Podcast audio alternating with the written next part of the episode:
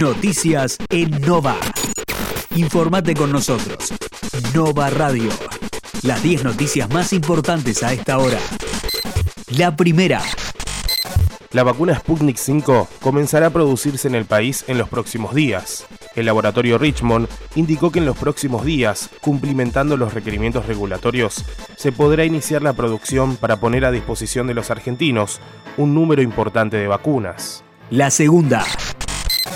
Se derrumbó un edificio en Río de Janeiro y hay personas bajo los escombros.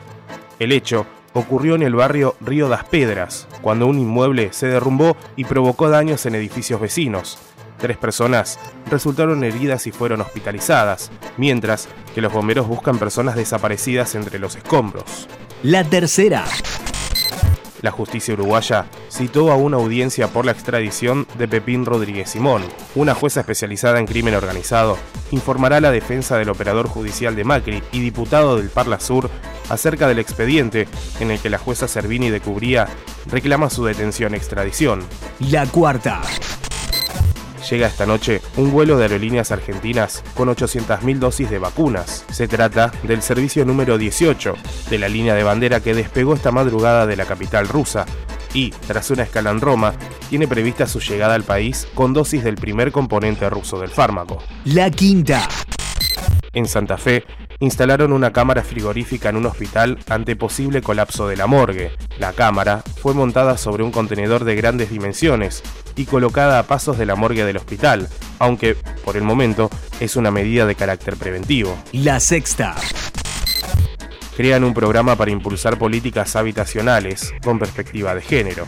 El programa propone generar líneas de acción que permitan la inclusión, participación y formación de las mujeres y LGBTIQ en los procesos vinculados con el acceso y construcción de viviendas, así como la formación en los oficios asociados y la generación de un espacio urbano más inclusivo. La séptima.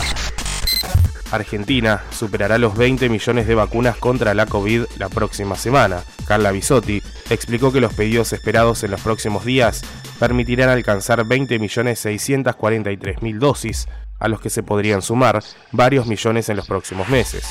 La octava. Científicos proponen aislamientos intermitentes y programados para bajar los contagios un grupo de investigadores proponen como estrategia un aislamiento social programado intermitente, o ASPI, lo que implica periodos de confinamiento estricto seguidos de aperturas donde se sostengan los cuidados por tiempos cortos y programados. La novena. Italia comenzará a vacunar a mayores de 12 años en algunas regiones. Lombardía, Campania y Calabria comenzaron a dar turnos a personas de entre 12 y 15 años luego de la autorización de la Agencia Farmacológica Nacional para que esa franja de edad pueda recibir la vacuna de Pfizer. La décima. Jueves, algo nublado y con una máxima de 19 grados en la región. La jornada se presenta en el conurbano con cielo mayormente nublado a parcialmente nublado, vientos del sector norte rotando al noreste, y una temperatura que tendrá una mínima de 6 grados y una máxima de 18. Para el viernes, el Servicio Meteorológico Nacional prevé un día con cielo mayormente nublado, lluvias aisladas por la tarde y tormentas aisladas a la noche, vientos del sector noroeste rotando al norte y una temperatura que se ubicará entre los 12 grados de mínima y los 21 de máxima.